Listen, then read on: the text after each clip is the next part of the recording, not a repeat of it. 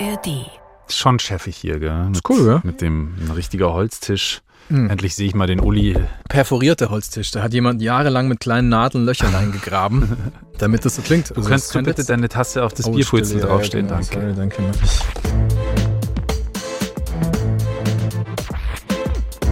Klassik für Klugscheiße.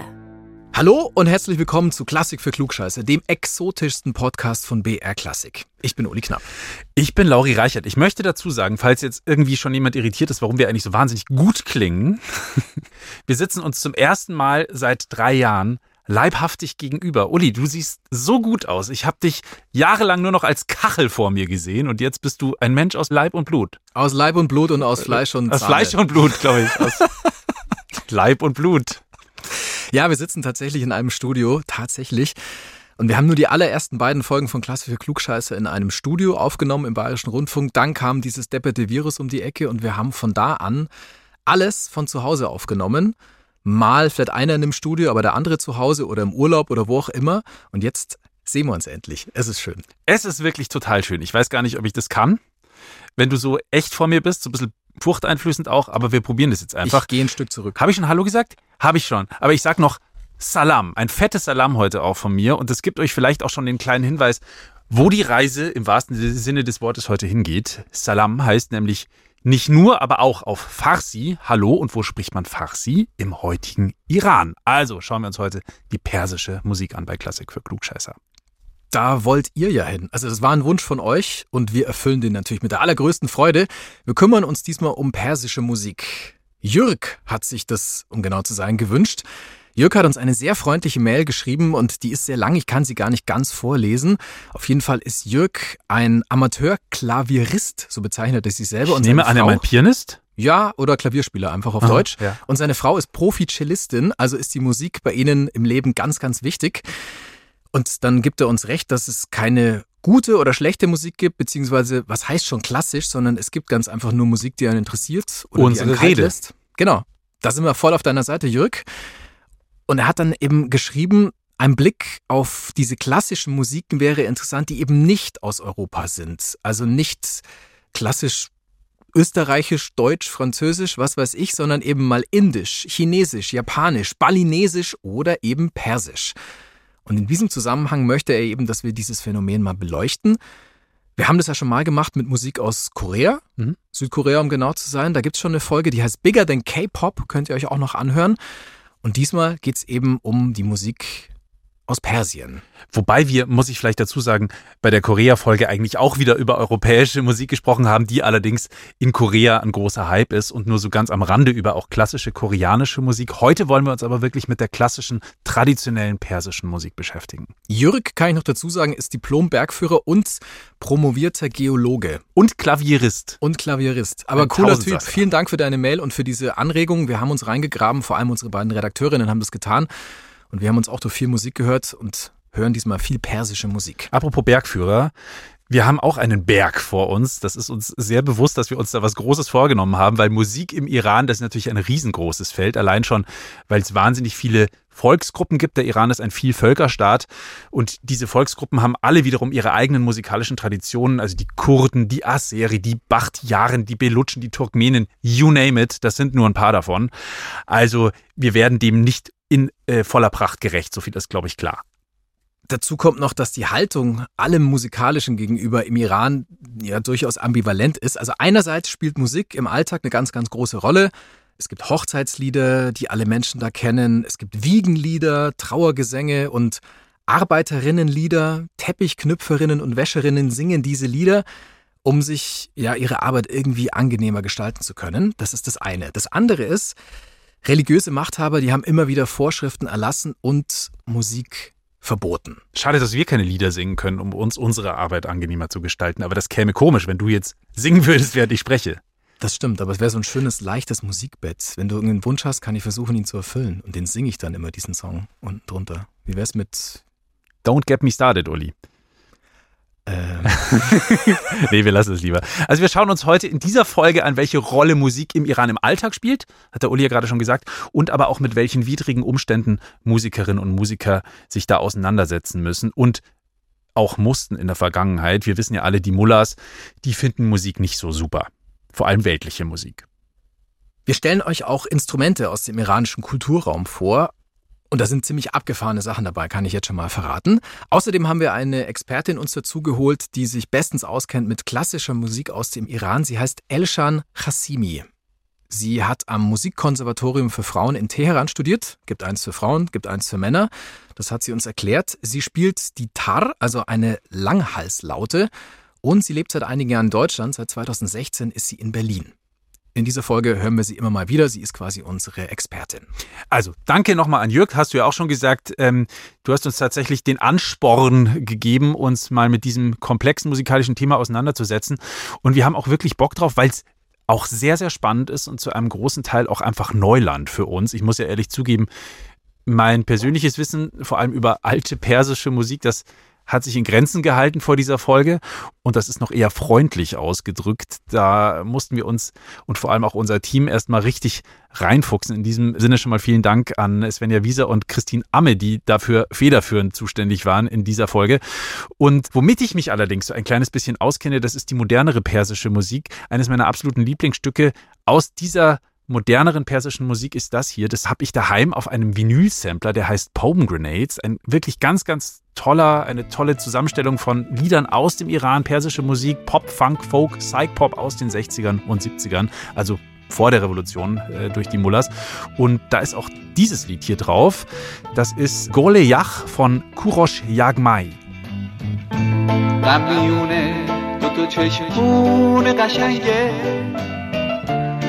کرده. شب تو موهای سیاهت خونه کرده. دو تا چشمون سیاهت مثل شبهای منه. سیاهی های دو چشمت مثل غمهای منه Pomegranates heißt Granatapfel oder Granatäpfel. Granatäpfel in dem Fall. Und Goleyach, ich habe extra eine Bekannte aus dem Iran gefragt, die hat mir das vorhin noch erzählt, ist eine bestimmte Art von Blume, eine Eisblume, hat sie gesagt. Und sie hat dazu gesagt, aber der fühlt sich sozusagen, sein Herz ist irgendwie erfroren und wie eine Eisblume, aber sie hat auch dazu gesagt, wir Perser sind halt sehr blumig unterwegs. wir sind halt sehr blumig unterwegs, das ist schön. Genau, also Pomgrenades heißt dieser Sampler 60er, 70er Musik aus dem Iran vor der Revolution, logischerweise. Hast du irgendein Verhältnis zu persischer Musik? Also ehrlicherweise bis zu dieser Folge hatte ich keins. Nee, muss ich zugeben. Waren für mich Instrumente, die ich selten höre, aber ich hätte wenig Musik nennen können. Also die, die mir wirklich bekannt war bis ja, dahin. Dann haben sie ja tatsächlich, ich sage mir dieses tatsächlich kriege ich wirklich gar nicht mehr aus dem Das Kopf. Wort tatsächlich, nee, nee, das muss man so kurz furchtbar. erklären. Uns hat ein Hörer, ich weiß den Namen leider aktuell nicht mehr, geschrieben, dass wir oft das Wort tatsächlich verwenden und die Redewendung sozusagen. Und da ja, hat er völlig recht. Tatsächlich recht. Er hat tatsächlich sozusagen recht. Also es stimmt. Und wir haben bei einer der letzten Folgen schon wirklich im Nachhinein entweder tatsächlich rausgeschnitten oder uns in dem Moment, wo man es sagt, selber monitort und dann das nochmal aufgenommen, den Satz und sozusagen weggelassen und tatsächlich auch. Und wir versuchen es weiterhin. Wir versuchen es weiterhin. Also bei uns geht es heute nicht um die moderne oder modernere persische Musik, sondern um die ältere, um die klassische. Und bevor wir anfangen zu quatschen darüber, hören wir erstmal rein in diese Art von Musik, damit wir ein Gefühl dafür kriegen.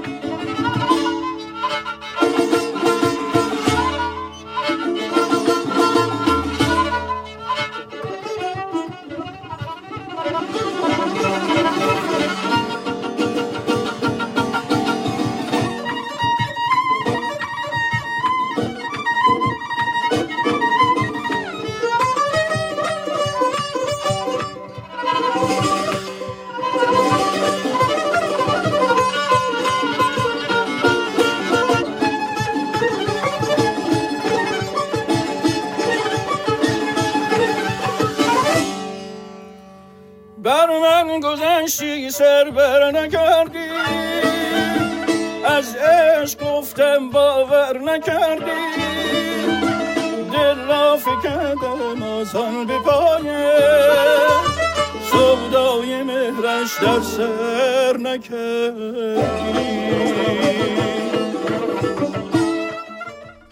Das war ein Ausschnitt aus einem Tiny Desk Concert. Tiny Desk kennt ihr vielleicht eine ganz, ganz tolle Video-YouTube-Reihe von NPR, National Public Radio aus den USA. So eine Art öffentlich-rechtliches Radio, aber auch nicht ganz leicht vergleichbar, leicht verwandt mit uns sozusagen.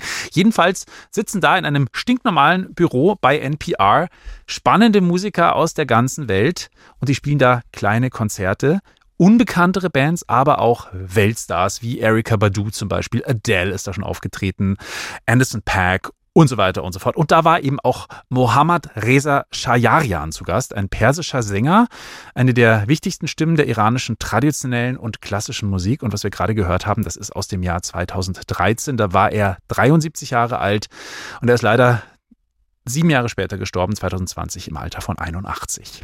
Das waren sehr viele Zahlen. Ja, soll wow. ich nochmal sagen? Ja, gern. Also er lebt leider nicht mehr seit ungefähr drei Jahren und ist aber in einem würdigen Alter von 81 verstorben. Du hast gesagt, klassische persische Musik. Also ich gehe davon aus, die unterscheidet sich recht deutlich von dem, was wir in Europa unter klassischer Musik verstehen. Jawohl. Und wir gehen da gleich drauf ein, weil das ist ja unter anderem unser Thema heute. Aber bevor wir das tun, würde ich vorschlagen, wir hauen uns erstmal die Instrumente um die Ohren, weil das sind, finde ich, Instrumente, die für unsere Ohren einigermaßen ungewohnte Töne hervorbringen.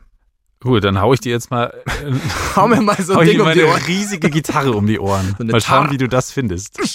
Okay. Okay, also eine Tar, du hast es gerade schon gesagt. Ja, Tar, wichtig. Eine Tar ist ein sehr wichtiges und prominentes Instrument in der persischen Musik. Und die Tar ist übrigens auch das Instrument, das Elshan virtuos beherrscht. Tar bedeutet unter anderem ja Seite. Deswegen frage ich dich jetzt, Uli, äh, zu welcher Instrumentengattung glaubst du gehört die Tar? Also ich wiederhole nochmal, Tar heißt Seite mit AI. Blasinstrument. Richtig. Ja, also die Gitarre sieht ein bisschen aus wie eine Gitarre, nur ist der Korpus so ein bisschen anders aufgebaut, wie eine Acht. Also ein, du hast einen großen Teil eines, des mhm. Korpuses und dann hast du daneben noch einen kleineren. Und äh, diese, der kleinere und der größere Hohlkörper sind jeweils mit Pergament bespannt. Mhm. Aber wie bei einer Gitarre auch sind eben Saiten drauf. Also klar, ist ja auch ein Saiteninstrument. Also Gitarre heißt wie gesagt Seite. Ja, verstehe. Okay, dachte, es wird so ein trockener Gag, da kommt bestimmt gut an, aber mal. Gut, es ist interessant. Ähm, ich glaube, diese gitarrenähnlichen Dinge, die gibt es irgendwie überall oder auf der Welt. Jede Kultur, jedes Volk hat irgendwie so sein eigenes gitarrenähnliches ja, Instrument. Ja.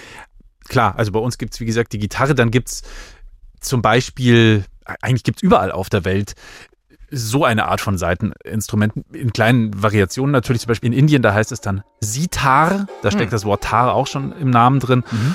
Und nachdem ich gerade schon erwähnt habe, dass Elshan Hassimi eine Tar spielt und zwar sehr virtuos, hören wir sie doch einfach mal. Dann wissen wir nämlich auch gleich, wie die klingt. Voll.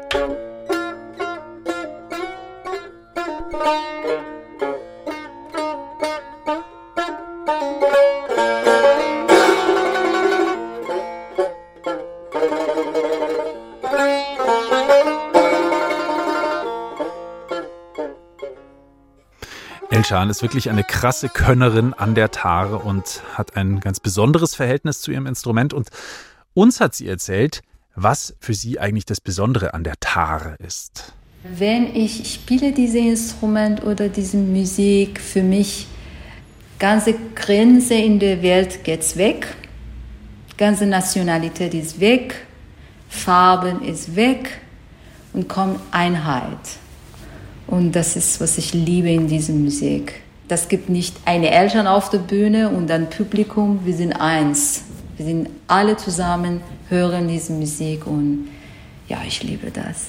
Ist ja auch wirklich ein schöner Gedanke. Wir sind Instru eins. Ein Instrument, das Grenzen einreißt und irgendwie ist dann alles eins für sie und verbreitet einfach ein sehr gutes Gefühl. Wie gesagt, der Iran besteht ja aus besonders vielen verschiedenen Bevölkerungsgruppen, die irgendwie alle ihre eigene Form der Tare haben. Also ist es noch viel nachvollziehbarer, was Elchan da sagt, weil wenn die ihre Tare spielen, ja, dann vereinigt die eben auch diese unterschiedlichen Völker im Iran. Die Gitarre, die Sitar, hängt irgendwie alles zusammen. Stimmt. Tare ist mir noch gar nicht alles aufgefallen. Hängt zusammen. Alles hängt zusammen. 42. Ich habe auch ein interessantes Instrument. Es nennt sich Stachelgeige. Mhm. Das ist ein schöner Name. Ich Schon, glaube, oder? ich glaube, ich, ich hoffe, der persische Name ist anders. Ja, ein bisschen anders. Stachelgeige. Stachelgeige. Kamonche. Wahrscheinlich fast richtig ausgesprochen.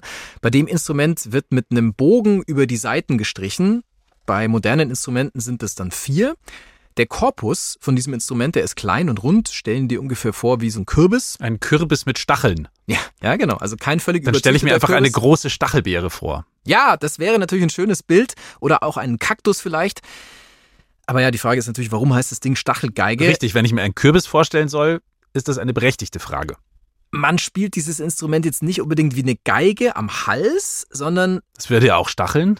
Wäre sehr unangenehm, würde ganz fiese Flecken und Piekse machen und wahrscheinlich ein blutrünstiges Instrument sein. Nein, nein, es hat so einen kleinen Stachel am Ende des Korpus, mit dem man das Instrument dann auch auf dem Boden abstellen kann. Also wie bei einem Cello zum Beispiel. Und drum der Name Stachelgeige. Mhm. Ja, okay. Stachelcello. Stachelcello. Bisschen kleiner als ein Cello, deutlich kleiner als ein Cello. Es ist eins der ältesten Streichinstrumente des Iran und das ist auch in den Ländern drumherum recht beliebt. Ich gebe dir eine kleine Kostprobe, also ich nicht, ich drücke nur auf den Knopf und jemand anders spielt dann die. Stachel. Ich hätte so gern Stachelgeige spielen hören, Uli. Ja, oder nennen wir sie einfach Kamonche. Ist einfacher.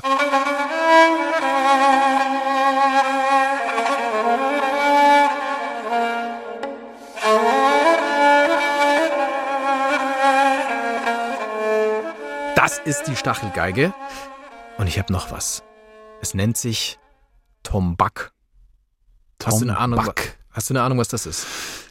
Ich hätte eine Idee, und Mhm. zwar würde ich es mir herleiten durch den Namen, der vermutlich, so wie vieles ja lautmalerisch ist. Mhm. Und Tombak Oh. klingt ein bisschen nach böse Katze, böse Katze. Also nach irgendetwas Perkussivem. Nach was zum Draufhauen. Irgendwas ja, zum Draufhauen. das ist gut hergeleitet. Ja, Tombak. Tombak ist tatsächlich ein Schlaginstrument. Gut, Percussion, gut korrekt. geraten, Lauri. Schaut aus wie ein großer Kelch, voll Wein, aber aus Holz. Mhm. Die Öffnung ist mit Tierhaut bespannt und gespielt wird die Tombak im Sitzen. Also es wäre sonst ein bisschen schwierig, indem der Stiel dieses Kelchs über den Oberschenkel gelegt wird, sodass man dann ganz easy die Trommel bespielen kann. Klingt so.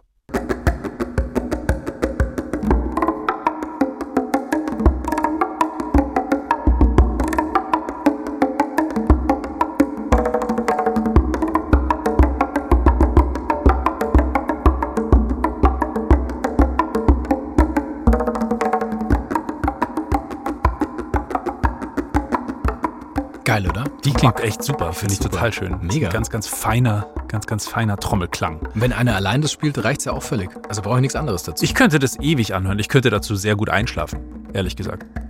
Könnte ich mir echt gut vorstellen, weil das hat was sehr Meditatives und einen, wie gesagt, einen sehr angenehmen, sehr feinen Trommelklang. So, jetzt will ich aber. Bitte. Jetzt will ich dir was vorspielen. Wir machen es jetzt mal andersrum.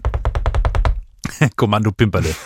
Wir machen es jetzt mal andersrum. Ich spiele dir das Instrument vor und du sagst mir, wie du dir vorstellst, dass es eventuell aussehen könnte. Du kommst eh nicht drauf. Hm. Gut. Ja, machen wir. Ähm, okay. Und zwar klingt so. Nein, jetzt kommt's.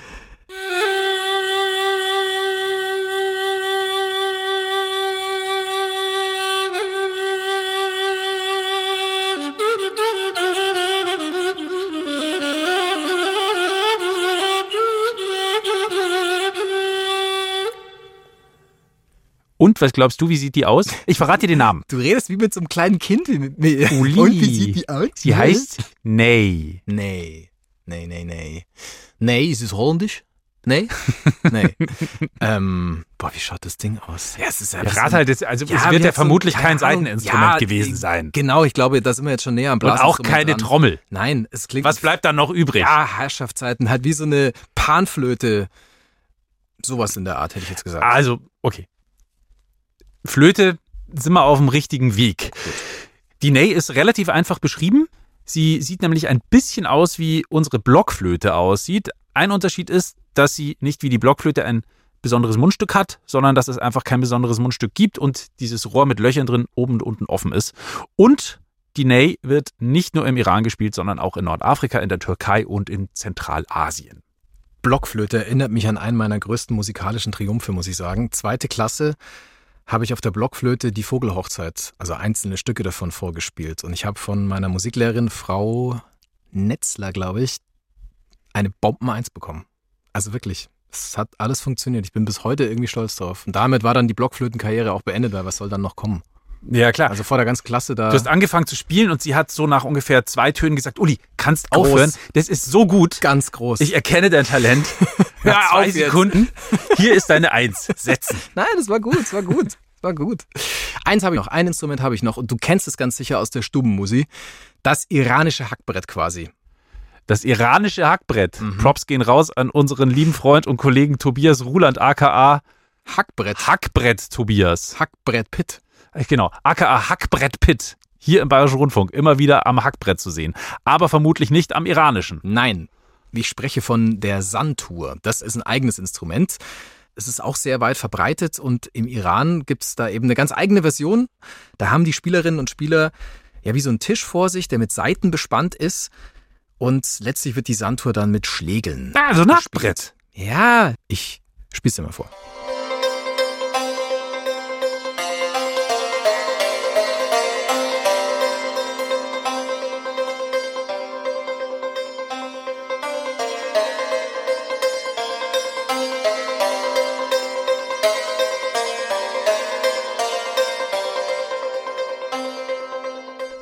Also bis auf die Stimmung, die natürlich ein bisschen anders ist als unsere Ganzton-Halbton-Geschichte, finde ich, hat das durchaus was Hackbrettiges. Und ich könnte mir total gut vorstellen, einen bayerischen Hackbrettspieler zusammen mit einem, wie heißt das Instrument? Santur? Santur. Santurspieler. Das wäre, glaube ich, ein super Klang. Vielleicht gibt es das schon. Wenn ihr jemanden kennt, der das sogar vielleicht schon ausprobiert hat, dann lasst es uns wissen. Schreibt uns eine Mail an klugscheißer.brklassik.de. Und wenn ihr noch was anderes loswerden wollt, wie zum Beispiel Lobkritik, Schmähkritik oder unfassbar großes Lob, dann immer her damit einfach eine Mail an klugscheißer.brklassik.de. Und ganz toll willkommen sind auch immer Themenvorschläge. Also egal, was ihr habt, schickt es uns. Und wenn wir gerade schon beim Werbeblock sind, dann können wir auch sagen, abonniert diesen Podcast in der ARD Audiothek, lasst fünf Sterne da, schreibt was Nettes dazu und damit ist der Werbeblock beendet. Und damit ist auch die kleine Instrumentenkunde bei Klassik für Klugscheißer beendet. Jetzt haben wir, glaube ich, die wichtigsten Instrumente für heute aufgezählt und alle mal gehört. Und ich würde sagen, wir kehren zurück zu deinem kleinen geschichtlichen Abriss, den du ja gerade schon begonnen hattest, vor ein paar Minuten. Wir waren bei der klassischen persischen Musik. Woher kommt bitte die klassische persische Musik und was macht sie aus? Also. Entstanden ist die klassische persische Musik vor langer, langer Zeit. In einer weit, weit entfernten Galaxis. Nein, vor langer, langer Zeit und zwar schon in der vorislamischen Zeit, im sogenannten Sassanidenreich. Das hat so bis 651 nach Christus existiert, also ist die persische klassische Musik deutlich älter als unsere klassische Musik. Und es gibt noch einen Unterschied. In Persien ist sie viel enger mit der Volksmusik verquickt, als das bei uns der Fall ist. Also bei uns Kunstmusik und da sozusagen Kunstmusik trifft Volksmusik. Ganz wichtiges musikalisches Merkmal der traditionellen persischen Musik.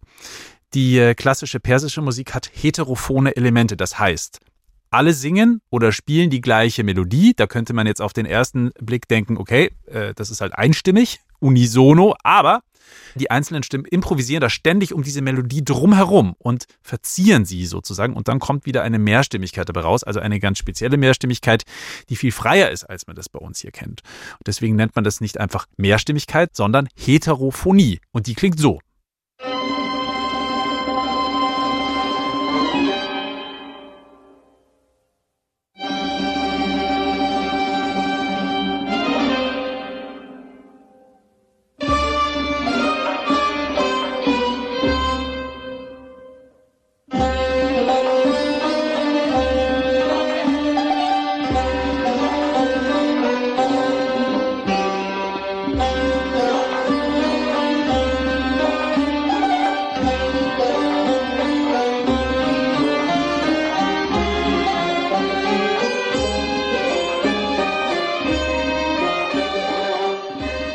Beispiel für Heterophonie haben wir da gehört. Übrigens nicht zu verwechseln mit der Polyphonie. Das ist die Vielstimmigkeit, die man bei uns kennt. Heterophonie habe ich ja gerade schon erklärt. Und die gibt es natürlich nicht nur in der persischen Musik, sondern auch in der arabischen Musik, der asiatischen Musik und auch in der türkischen Kunstmusik und auch im Jazz. Hm. Mhm. Also für mich war das ein neuer Begriff, Heterophonie, muss ich zugeben. Gibt es den in der europäischen klassischen Musik auch? Also den Begriff. Ob die da vorkommt, meinst die du? Heterophonie, Hm. genau. Eigentlich nicht. In Europa hat man entweder monophon gesungen, wie im Mittelalter, kann man übrigens schön nachhören nochmal in unserer Folge Nummer 29, habe ich mir gerade sagen lassen. Unsere Folge über alte Musik, Gregorianik und so weiter und so fort. Und dann kam halt irgendwann die Polyphonie auf, also die Kompositionstechnik, bei der verschiedene Stimmen selbstständig nebeneinander geführt werden. Aber es gibt ein paar wenige Beispiele in der Tat, und ich sage bewusst nicht tatsächlich, sondern in der Tat, wo Heterophonie auch in der westlichen klassischen Musik vorkommt. Zum Beispiel im War Requiem von Benjamin Britten.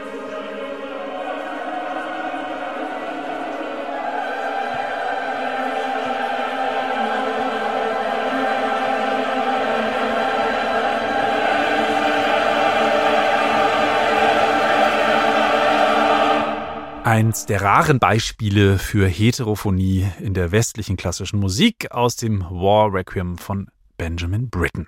Requiem ist übrigens ein unfassbar Requiem. schwieriges Wort, fällt mir Mhm. gerade auf, zumindest im Englischen. So, weiter im kleinen Crashkurs. Ja, ist übrigens auch ein schwieriges Wort. Ja, ist ja auch ein Brite, Benjamin Britten. Deswegen War Requiem. So, und jetzt weiter im kleinen Crashkurs, so heißt es richtig, persische Musik hier in Klassik für Klugscheißer. Wir sind nämlich bei der Vorbereitung immer wieder auf einen sehr zentralen Begriff gestoßen, und zwar Radif. Das ist arabisch-persisch und bedeutet Aneinanderreihung, Reihenfolge. Und dieser Begriff bezeichnet eine Sammlung von bestimmten traditionellen Melodien, die Musikerinnen und Musiker in einer ganz bestimmten Reihenfolge, daher kommt's, aufführen. Jetzt nur mal so als Größenordnung. Das sind um die 300 Melodien, von denen wir da sprechen. Und der Rhythmus dieser Melodien ist wiederum sehr eng verbunden mit dem Versmaß der persischen Literatur. Also in der persischen Kultur sind Literatur und Musik sehr eng miteinander verbunden, viel enger als in Europa. Und deswegen sind die Themen da in diesen beiden Kunstrichtungen auch ganz ähnliche. Also du merkst schon, ich tue mich ein wenig schwer, das gescheit zu erklären, aber dafür haben wir ja dankenswerterweise Elshan Hassimi als Beraterin für diesen Podcast gewinnen können. Und die kann viel genauer erklären, als ich das kann, um welche Themen es da eigentlich geht. Diese Musik ist tief verbindet mit Literatur und klassischer Literatur von Iran. Die Hauptthema ist Weisheit und äh, Liebe, Licht. Wie kann man ein guter Mensch sein? Und was ist die Bedeutung von Leben in dieser Welt? Was ich daran total spannend finde, ist, was sie sagt, dass das alles früher komplett mündlich auch überliefert worden ist. Okay, also es ist nie was aufgeschrieben worden. Es gibt nichts Schriftliches. Doch, man hat schon irgendwann mal was aufgeschrieben, aber halt viel, viel später. Damit hat man erst so vor 150 Jahren angefangen, Ende des 19. Jahrhunderts. Und außerdem bringt das mit dem Aufschreiben auch überhaupt gar nicht so viel, findet Elshan. Sie sagt nämlich, das richtige Gefühl für die Musik, das kann man auch eigentlich nur mündlich weitergeben. Das kann man irgendwie nicht so wirklich über die Schrift vermitteln. Und sie hat uns auch ein konkretes Beispiel gegeben. Zum Beispiel, wenn du spielst da da da da, das ist ganz einfache Stimme. Aber wenn du fängst an in Radif, in da da da da, und diese kann nur durch die mündliche und also wenn du sitzt vor deinem Master und er spielt und dann du wiederholst, du guckst, du hörst und spürst, was passiert genauso in den Melodien. Und diese menschliche Verbindung, ich liebe das.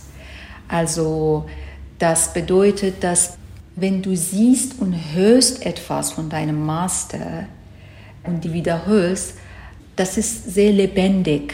Also du kannst nicht 100% genauso wiederholen.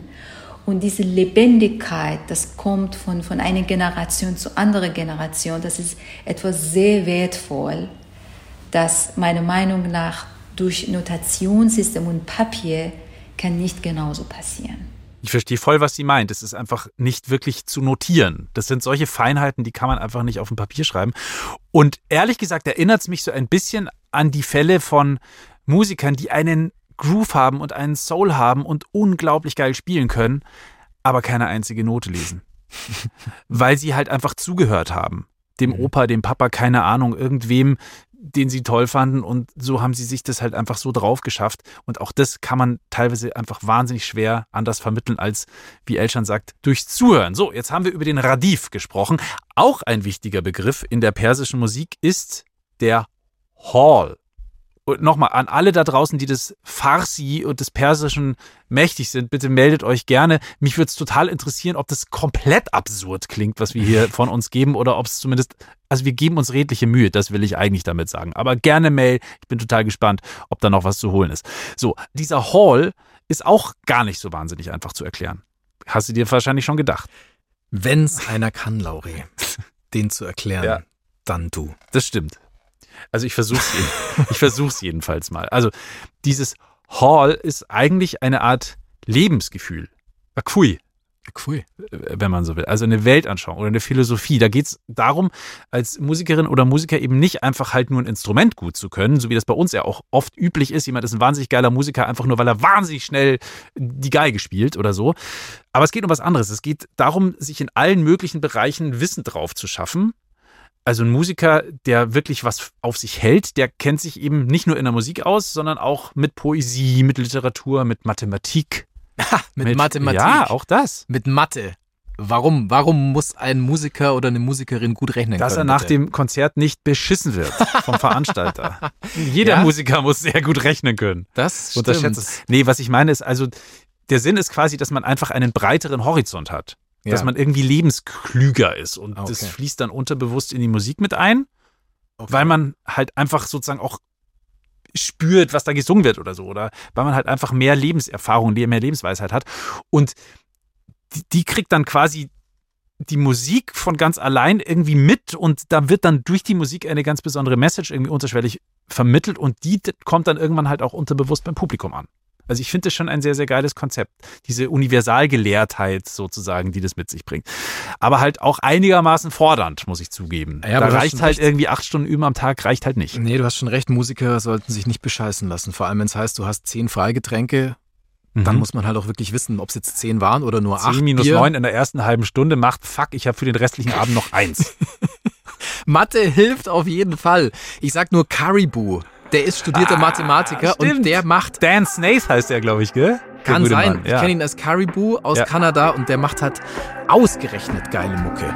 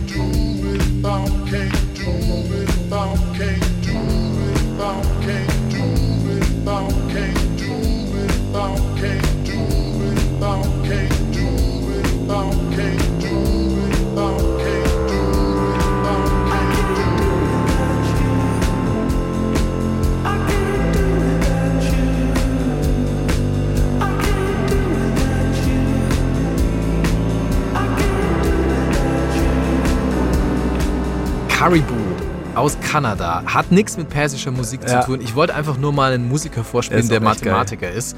Hilft, glaube ich, beim Produzieren. Sieht übrigens auch aus wie ein Mathematiker. Ist ein bisschen nerdig, gell? Ja, ich habe den schon oft live gesehen und das Ach so. ist, der, der steht dann da so auf der Bühne und hat gerne auch mal so einen Rentierpulli an oder so. Ein Karibu-Pulli vielleicht. Mit so einer ganz dicken Hornbrille und sieht einfach aus wie ein Mathematiker. Und wenn er dann spielt, dann merkt man, alter Schwede, also das ist richtig ausgefuchste Musik. Ja, genau, passend für einen Mathematiker. Egal, wir, schwe wir Jetzt kommen. Hassmails von Mathematikern, aber völlig Wieso Recht. denn?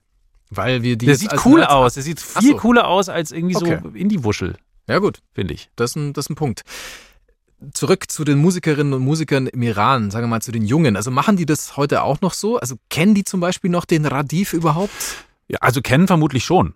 Aber so die richtige Auseinandersetzung damit, also mit dieser Sammlung von immerhin 300, um die 300 traditionellen Melodien, das machen vor allem die jungen Musikerinnen und Musiker im Iran heute oft nicht mehr, hat uns Elshan erzählt. Popmusik ist natürlich auch da einfach viel verbreiteter und mehr easy listening, kann man ja auch irgendwie gut verstehen, aber es gibt noch einen anderen Grund, warum die Auseinandersetzung damit einfach nicht mehr so intensiv ist. Der Radif ist nämlich genauso, wie er halt schon immer war. Hm. Und der ist auch nicht unbedingt dazu gedacht, dass man den großartig verändert und das könnte natürlich auch ein Grund für das Desinteresse daran sein, sagt sie. Im Konservatorium wo sie ja auch studiert hat. Da wird nämlich nur wiederholt und wiederholt. Also da bleibt dann halt wenig Raum für eigene Kreativität. Und Elshan Khasimi ist tatsächlich die erste Frau, die den Radif nicht nur schützen will, sondern sie will ihn auch weiterentwickeln und verändern. Und das klänge dann so.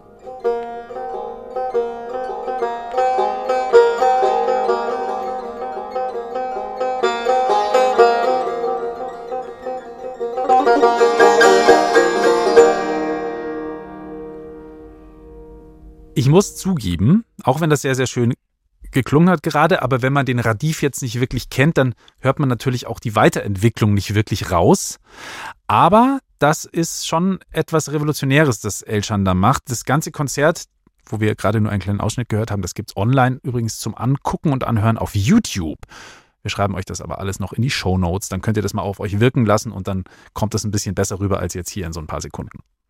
Das ist schon alles so ein bisschen wie bei uns in unserer klassischen westlich geprägten Musik, finde ich. Also es gibt ganz einfach Stücke, die stehen sowas von fest und die werden nicht angefasst oder gar verändert. Also zum Beispiel eine Beethoven-Sinfonie, die fasst du doch nicht an und dann machst du da irgendwas komplett Neues und improvisierst rum. Das ist einfach heilig, glaube ich. Mhm. Und erst durch den Jazz kommt dann in die Musik so eine ja, so ein Impro-Vibe rein, dass man quasi die Standards nicht alle immer wiederholt, sondern dass man auch mal seine eigenen Ideen in die Stücke hineingibt. Ja, das ist eigentlich ein ganz guter Vergleich. Und in der persischen Musik, da ist es eigentlich ganz ähnlich. Also da wird halt auch ungern was verändert. Und das möchte Elchan mit ihrer Neuinterpretation ändern.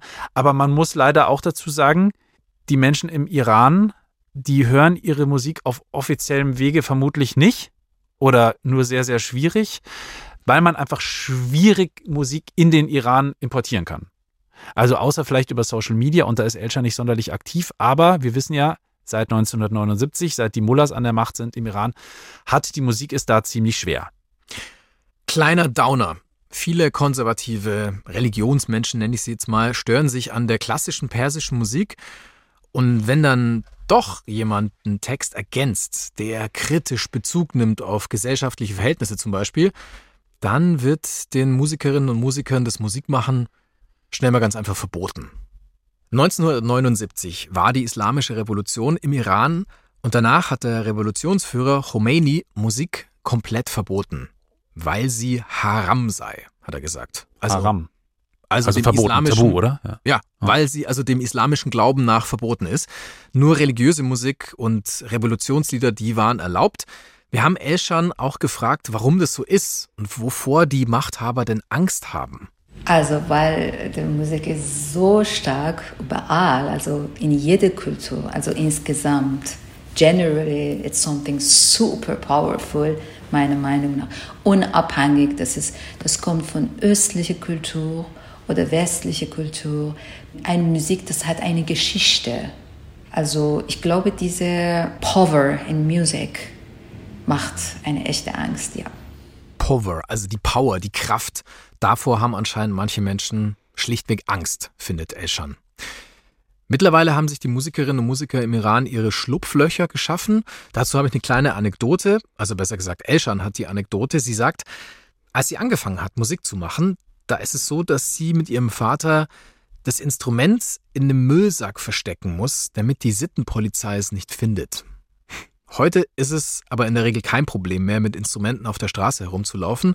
Aber das musst du dir mal vorstellen. Mhm. Also einfach nur Musik machen so dermaßen verboten, dass du das Ding in kurzer Zeit verschwinden lassen musst und so tun musst, als wäre da irgendein Müll drin. Im Iran musste man Musikinstrumente im Müllsack verstecken und bei uns versteckt man Waffen im Geigenkoffer. Weil der Geigenkoffer so unverdächtig ist. Ja, aber das ist ja nur im Film so, oder? Nein, ich mach das immer so. Achso.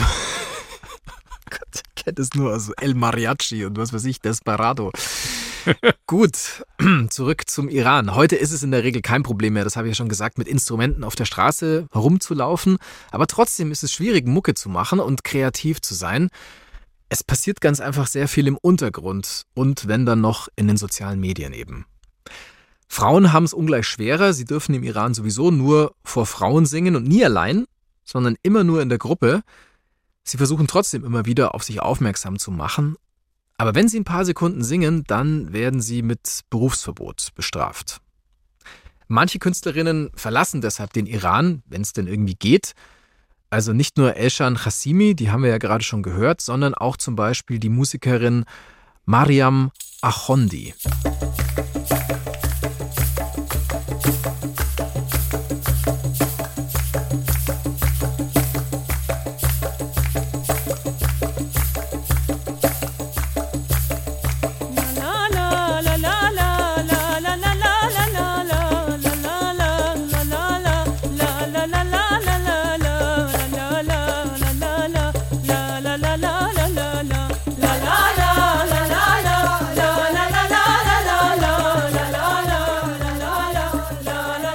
Mariam Achondi war das gerade. Sie lebt in Köln.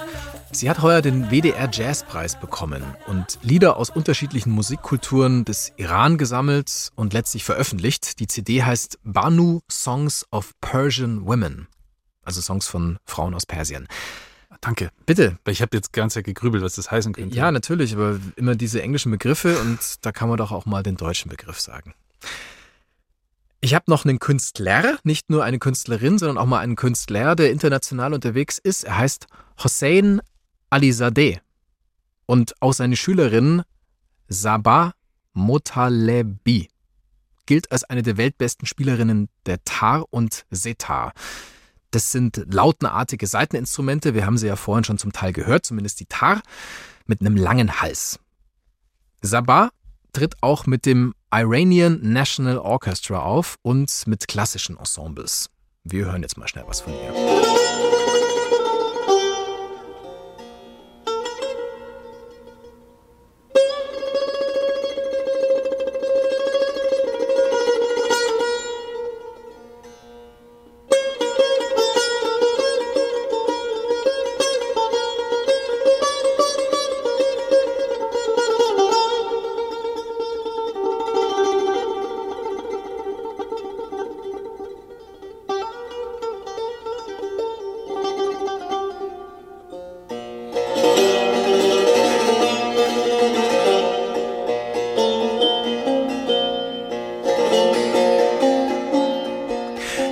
Sabah Motalebi.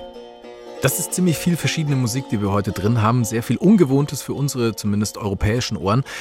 Deswegen haben wir natürlich wieder eine Playlist zusammengestellt, wo ihr sehr viel von dieser Musik findet. Ihr findet den Link zur Playlist einfach in den Show Notes. Das ist das Allereinfachste. Da klickt ihr drauf und dann seid ihr bei der Playlist.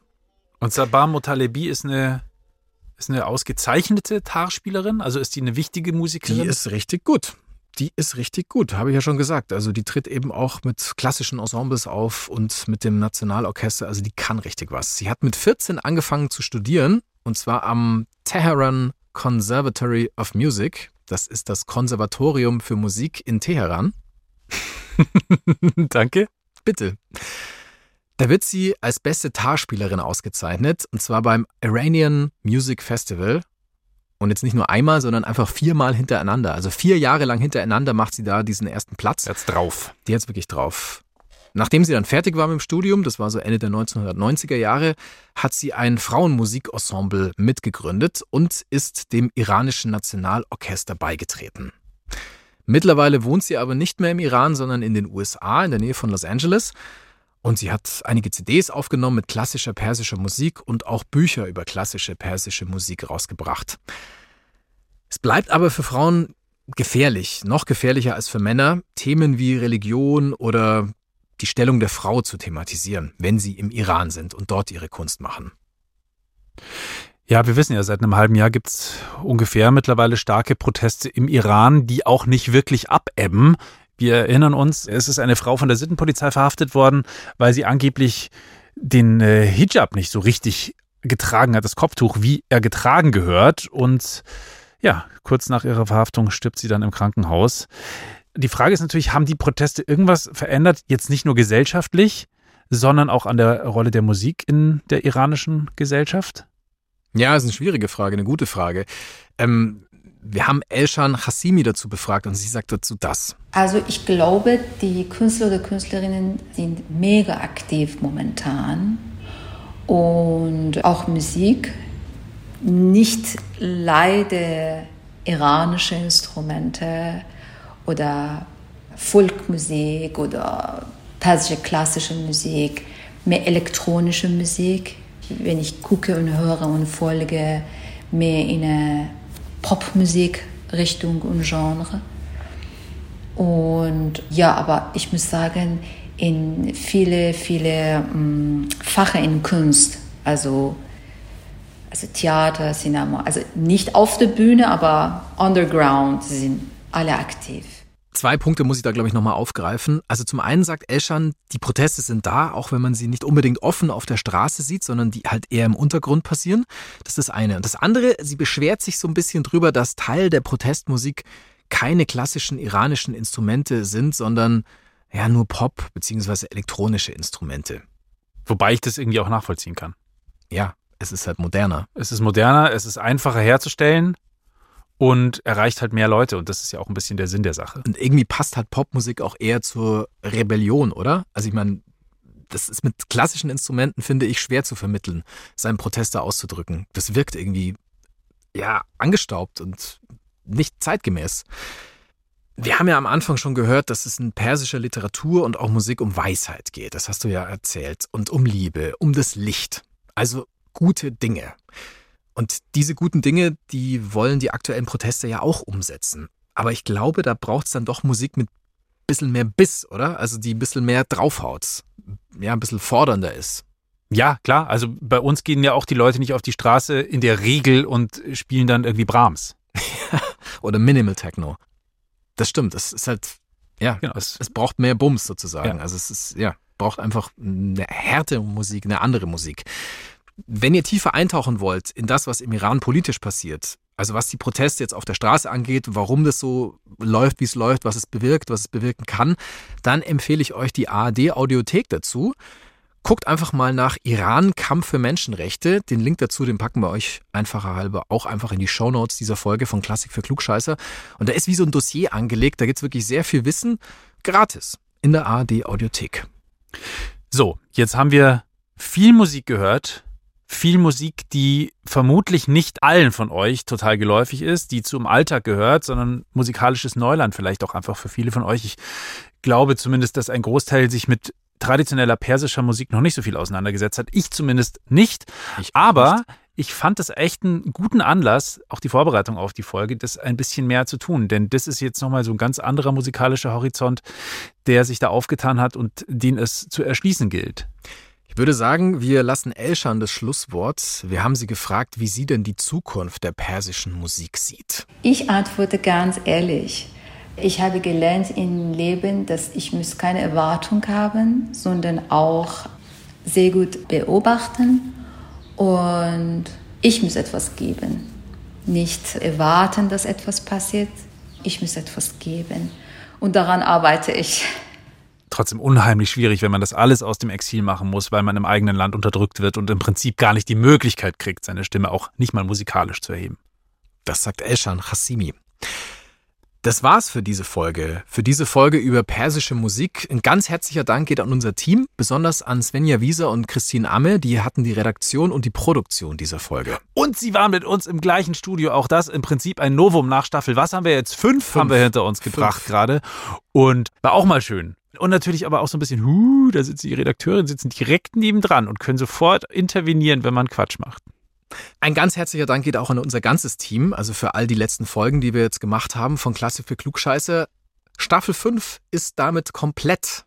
Ja, man glaubt es eigentlich gar nicht. Gell? Und die gute Nachricht ist, es wird weitergehen. Das war ja am Ende anderer Staffeln immer nicht ganz so sicher, aber in diesem Fall, ja, vielen Dank auch für euren Support, denn das ist einer der Gründe, warum es weitergehen wird. Wann genau, das können wir euch noch nicht sagen. Wir machen jetzt mal eine kleine Pause, aber wie gesagt, Show nicht nur must go on, sondern will go on. Ich bin Lauri Reichert. Ich bin Uli Knapp, macht's es gut. Macht's es gut.